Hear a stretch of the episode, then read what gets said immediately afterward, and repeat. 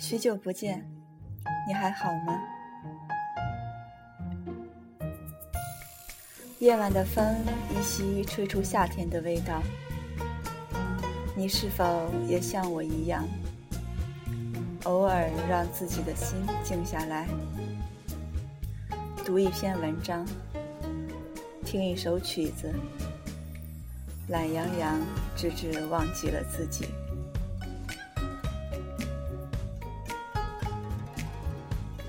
我是阿乔，一些话。仅仅说与你听。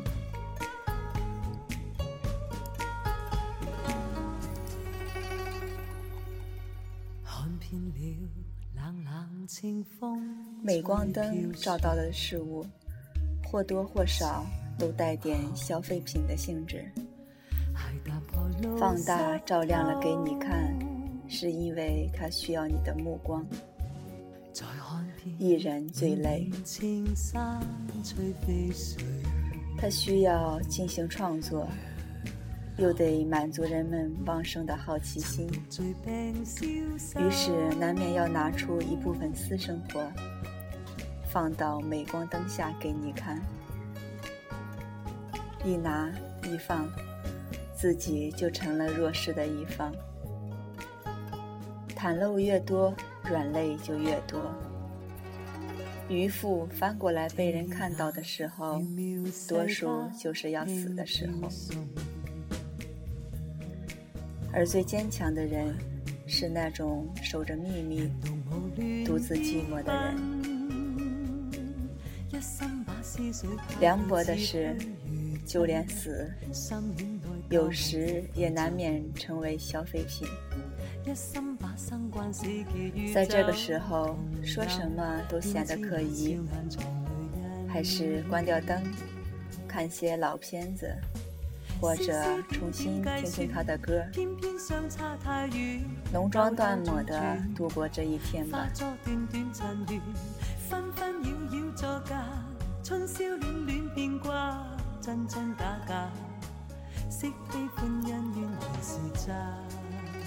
来自陈凯歌的《霸王别姬》，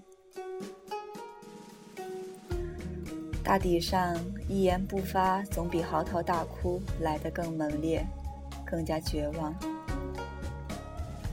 情绪上无动于衷，内里早已是肢节寸断，信念全无了。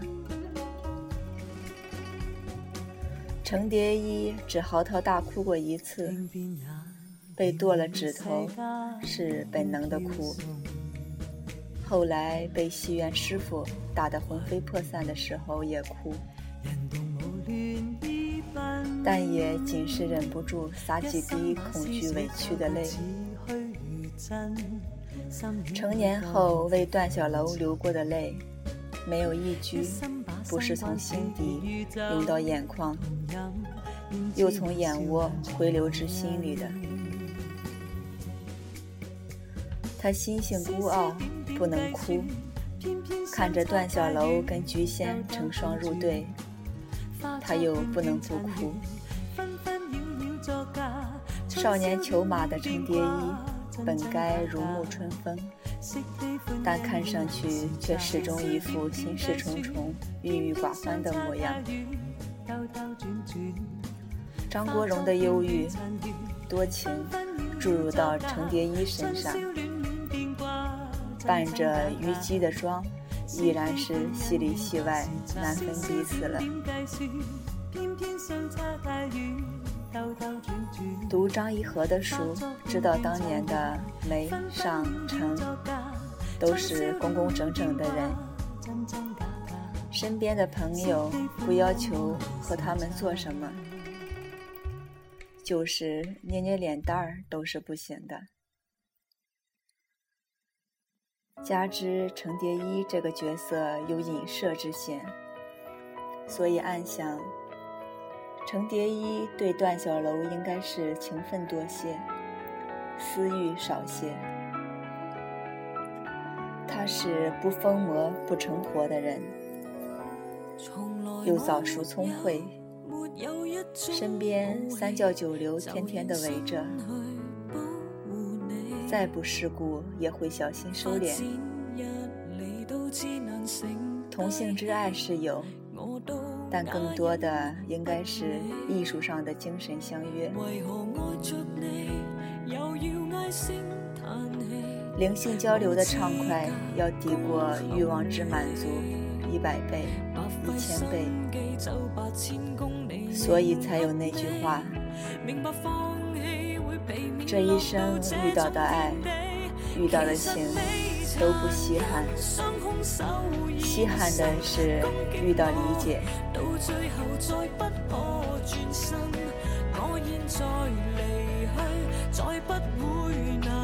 他一辈子也就只唱那么几出。他在他的舞台上表演，整个世界在中国的舞台上表演。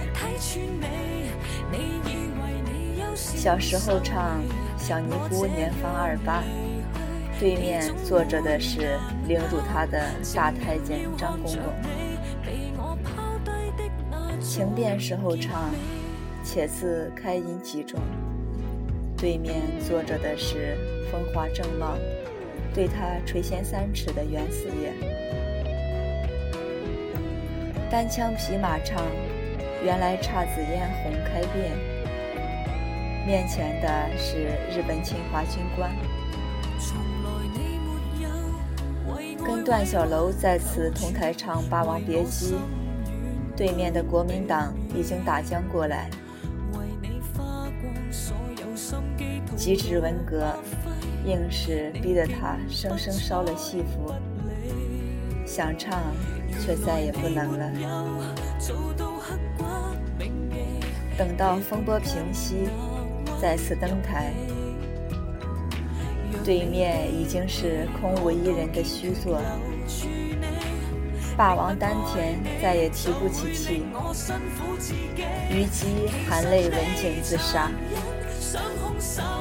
唱戏的人永远死在戏里了。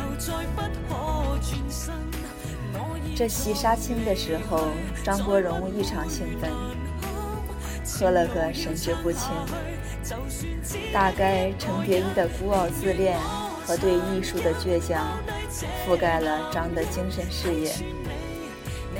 过于庞大而沉重的命运，压得他喘不过气了。他又过分追求完美，一个身段，一个表情，都勤学苦练，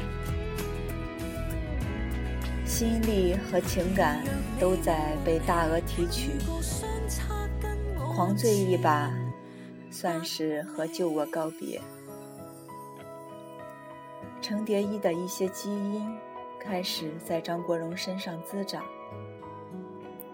恰是这天才的艺术之光成全了他，最后也撕毁了他。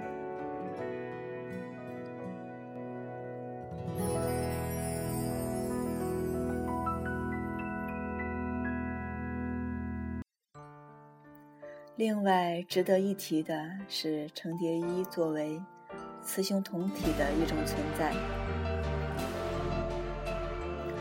葛优有句台词说得很好：“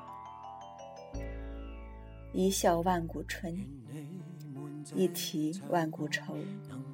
此境非你莫属，此貌非你莫有。”又有“天地间唯观世音得取阴阳之精于一体，欢喜无量。”前半句是恭维，后半句就牵强。但凡雌雄同体的人，总会被作为异类对待。纵然才情极好，悟性极高，侥幸可以功成名就，也逃不过一个孤独，一个流言的囚笼。欢喜的是神仙。凡胎肉体，有的恐怕只是痛苦无量。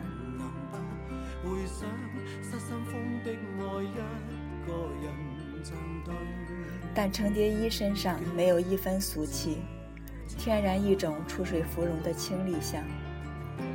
内心有刻骨沉稳的爱，坚定并且执着，敏感又细腻。他是把自己圈禁在艺术的世界里，不肯出来了。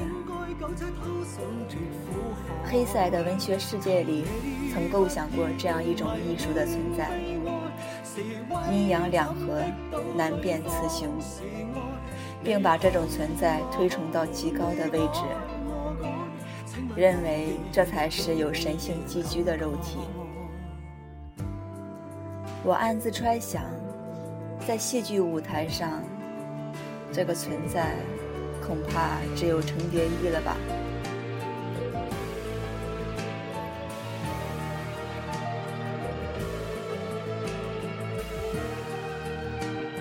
有一张照片在网上广为流传。就是唐僧被狗仔弄得惊慌失措，张生牵起唐僧的手，无所畏惧的大步流星向前的那张。我恍惚看到当年戏里程蝶衣对着蛋小楼毫无保留地说起的话：说好一辈子，差一年，一个月。一天，一个时辰，都不算一辈子。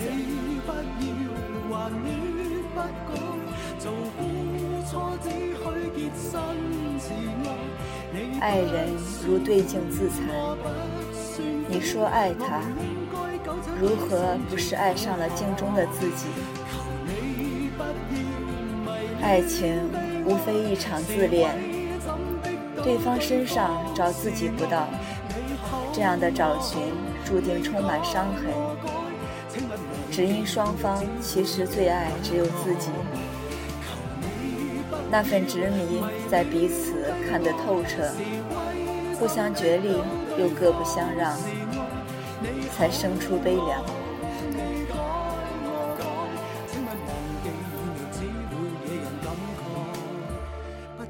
你远远地看着他，独影自怜，那寂寞摧心裂肝，欲求不满。